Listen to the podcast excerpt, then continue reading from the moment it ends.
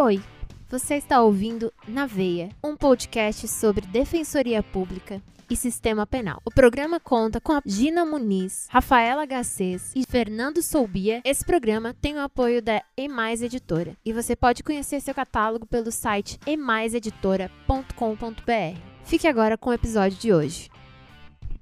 Na veia! Defensoria e Na Sistema veia, Penal. defensoria. Na e veia. Defensoria e Sistema Penal. Na veia! Defensoria Na e veia. Sistema Penal.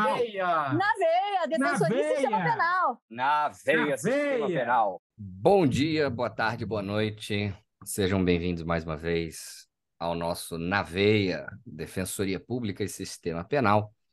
Hoje estamos aqui, eu, Fernando Soubia, Rafaela Garcês e Gina Muniz em todas as suas glórias. É, e a gente resolveu falar sobre um tema que é muito importante, é, especialmente, claro, para a Defensoria Pública, e que acabou de cair aí na prova da Defensoria Pública de São Paulo. Então, já era algo que estava na nossa listinha, a gente achou que valia a pena passar na frente um pouco e debater hoje, que é o A gente chamado... tem lista, Fernando? Eu não sabia, Tem. não. Tem, assim, a gente ignora ela, mas tem. É, a gente tem inclusive uma lista de devedor, com uma tal de Rafa H6, que está devendo reconhecimento e proteção de dados. Sim, sim. é Pois é, tá vendo? Tá vendo? Quis, quis dar, Aquele momento da instrução em que você diz, por que quis eu dar uma fiz essa pergunta? invertida da Exatamente. Gina. Aquela pergunta que sai, sai pela culatra. É, A pergunta que levou à condenação. Pois é, essa Exato. injúria, isso é uma coisa horrorosa, né? Mas vamos falar do racismo ambiental, então. E o que é esse tal de racismo ambiental? É, São árvores racistas, né? Não, não é. O conceito, ele vai vir lá da criminologia verde, ou pelo menos, né, muito utilizado na criminologia verde, que é essa área da pesquisa criminológica que foca na questão dos estudos relacionados ao dano ambiental, crimes ambientais, o impacto dessas condutas para eh, os homens, ou enfim, né, tem várias perspectivas, tem um, perspectivas mais amplas, menos amplas, mas não é esse o tema hoje. E aí, o e é interessante, né, antes da gente chegar até na criminologia, na- no racismo ambiental, a criminologia verde trabalha muito com uma ideia chamada de ecossocialismo, né, que é essencialmente o reconhecimento da necessidade de justiça social como uma premissa, uma premissa para se abordar as questões climáticas. Por quê?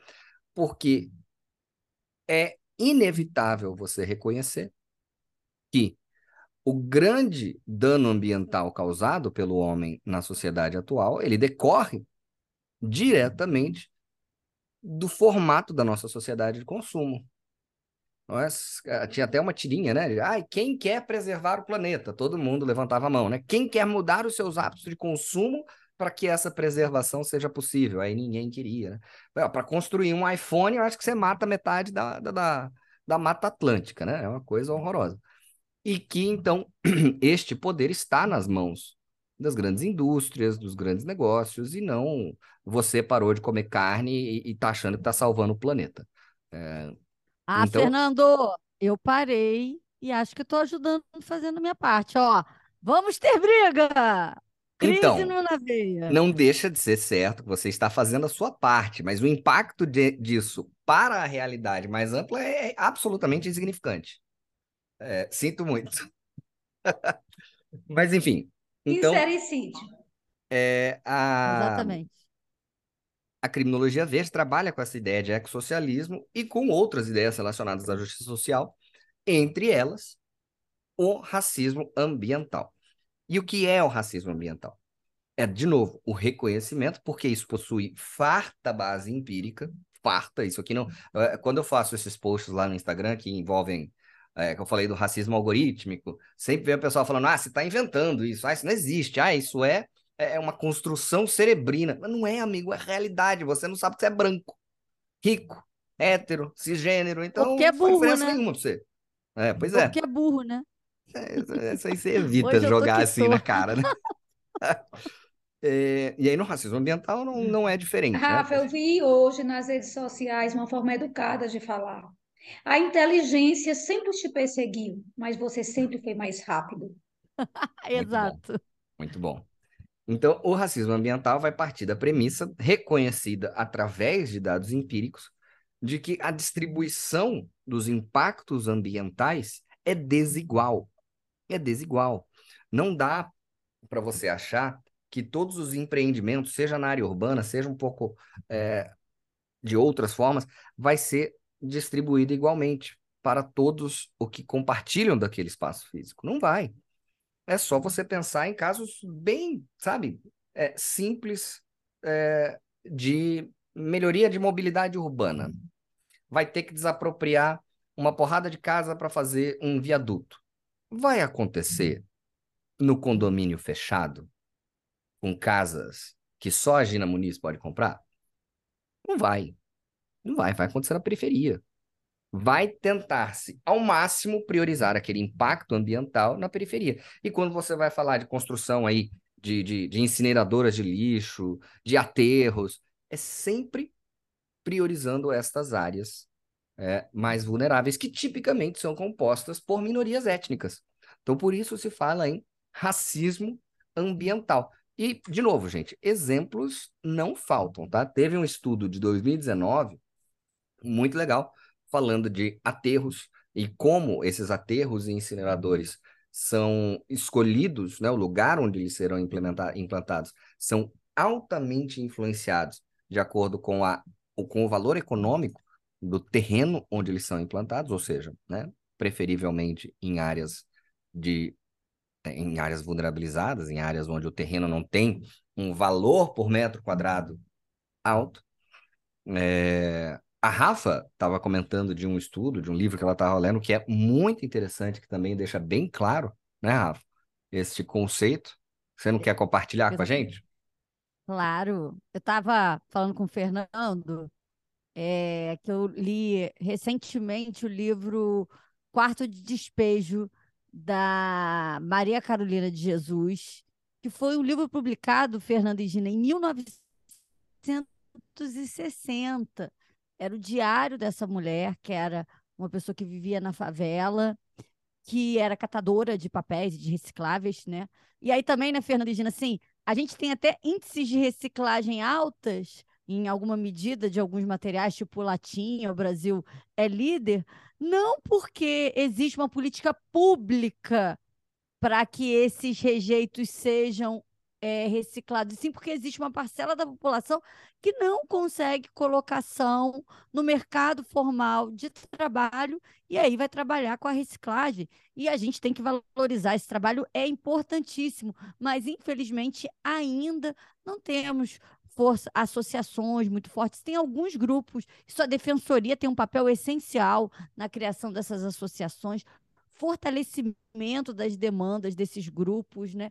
Mais os catadores, os recicladores, assim, como regra, vão para essa profissão, para esse ofício, por não encontrar um lugar no mercado. E a Carolina era uma mãe solteira, uma mulher negra, mãe de três filhos é, que os pais abandonaram, e ela foi morar na favela do Canindé, que era ficava às margens do rio Tietê.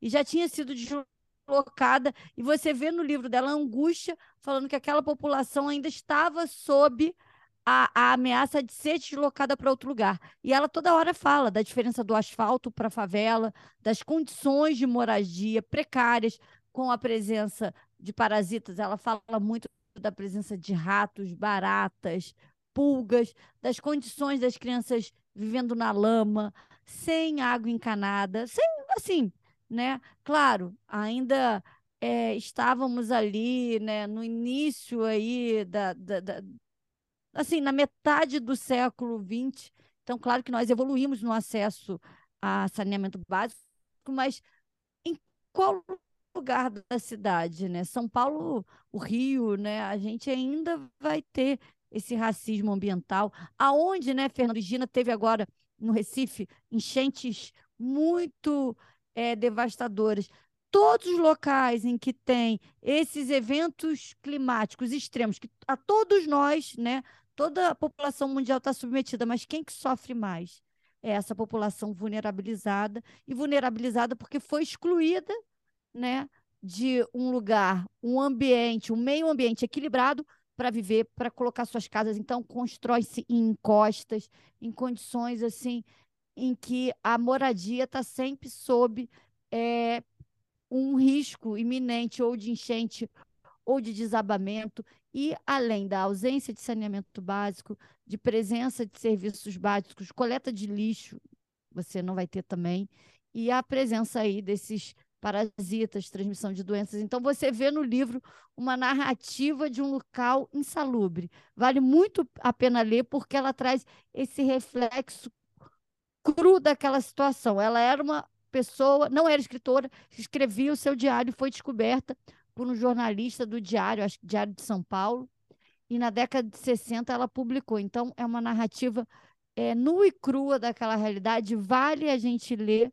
para entender e perceber que esse quarto de despejo, como ela diz, né, que é o lugar onde se joga os dejetos, né, que é onde o favelado fica, junto com o lixo. Não estou falando que eu concordo, não, é a percepção dela, tanto que o nome do livro é Quarto de Despejo.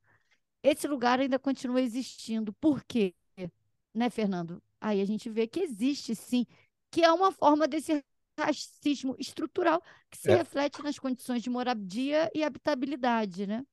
É, eu ia dizer isso, né? Que é absolutamente naturalizado. Né? A pessoa, ah, mas é claro que tem que fazer isso nas áreas menos valorizadas. Vai fazer é, no condomínio de luxo? Vai fazer no centro da cidade? Falou, ué, por quê?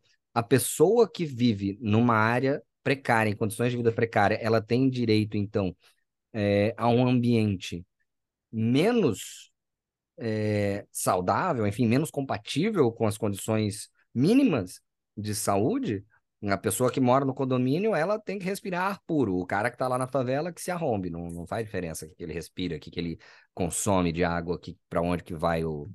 É, mas vai falar que você paga o IPTU, o outro não paga, né? Porque o argumento da gente, que é um argumento altamente preconceituoso, né? Ah, mas eu pago o IPTU caríssimo, né? A minha rua tem que estar tá asfaltada, né? E o outro não paga, mora numa numa moradia irregular, uma invasão, né? Então, e até por isso eu acho que eles não têm nem assim, não se sentem legitimados a pleitear, né? Você vê que a narrativa da Carolina é aquela narrativa de uma pessoa que aceitou, né? Não ela propriamente, mas é todo aquele grupo aceita aquela condição precária, porque olha, tá aqui, a gente está invadindo mesmo, é, a gente não paga os tributos, né? Muita confunde, resignação. Confunde direito à propriedade com dignidade da pessoa humana.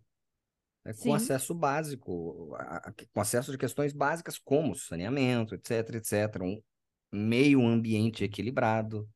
Né? Como você disse, fala, ó, esse argumento, ah, mas não paga IPTU, tá bom, então ele vai pagar com a própria vida? É isso que você está dizendo? Para compensar a falta de recolhimento de um imposto, a pessoa paga com a própria saúde, com a própria vida, porque ela vai viver, então, num meio ambiente ou num local onde a gente coloca tudo que tem de ruim. Porque, assim, de novo, vida moderna, ela vai exigir, dentro desse nosso parâmetro de consumo, dentro desse estilo de vida nossa, ela vai exigir que a gente regasse o planeta ainda não inventamos uma forma sustentável de existir.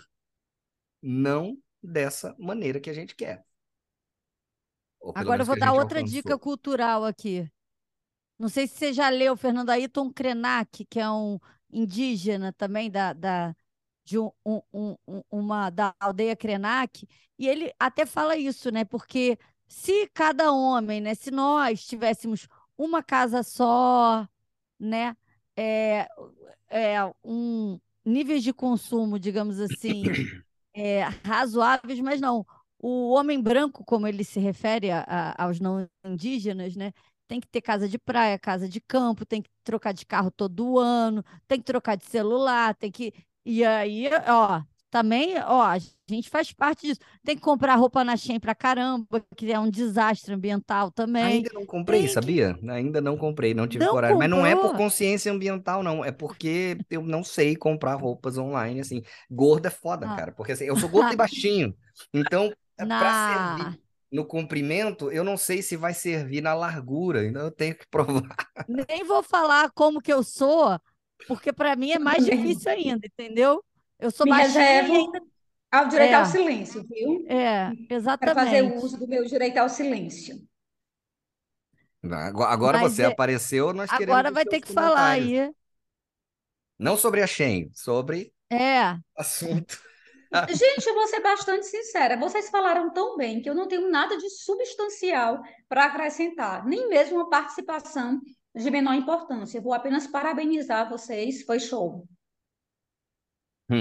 A, Ma- a Gina quer a aplicação do artigo 29, parágrafo 1 do Código Penal. A participação menor reduzir de um não. Eu, terço a dois terços a pena dela, entendeu? primeira- Na verdade, o meu caso primeiro aqui é participação insignificância, de menor é atipicidade. segundo é colaboração de dolosamente distinta, né? Exata. Aê, palmas para Fernando Sobia. Parece até que a gente alega isso nas peças, né? É. Não, eu. É. Aí vamos. vamos isso é papo para um outro assunto, né? Para um outro episódio. Mas Pois eu é, achei bem mas- interessante. E como foi perguntado na prova, Fernando? Só para a gente aqui. Cara, isso eu não sei. Eu não sei porque eu não vi a prova completo. ainda. Eu não vi a prova, eu vi Aham. vários perfis aí de concurseiros que, que estavam nessa segunda fase e eu vi eles comentando que caiu. Mas assim, cara, se eu tiver que adivinhar como eu perguntaria, eu citaria exatamente como a gente estava conversando aqui. Olha, é uma comunidade vulnerabilizada, é, composta por maioria de negros, e decidiu-se fazer um viaduto ou implementar um, um, um- aterro sanitário ou uma usina de compostagem naquela localidade, pipipi, popopó, que você, enquanto defensor, faria, né? É, sem consultar a comunidade, sem nada, sem nenhum tipo de é, compensação financeira ou realocação, enfim, né? A gente pode falar até de gentrificação, né? Mas aí já é um, um volume 2.